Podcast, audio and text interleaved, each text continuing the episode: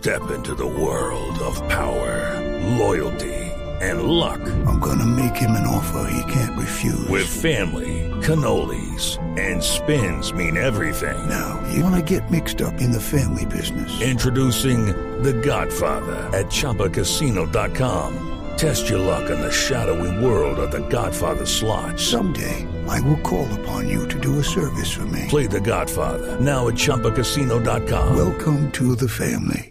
No purchase necessary. VGW Group. Void where prohibited by law. 18 plus. Terms and conditions apply. Fracasó un nuevo intento de conciliación entre Francisco Santos y la Unión Patriótica en la demanda contra el vicepresidente por su presunta por promover presuntamente un nuevo exterminio de los militantes de la UP. Simón Salazar.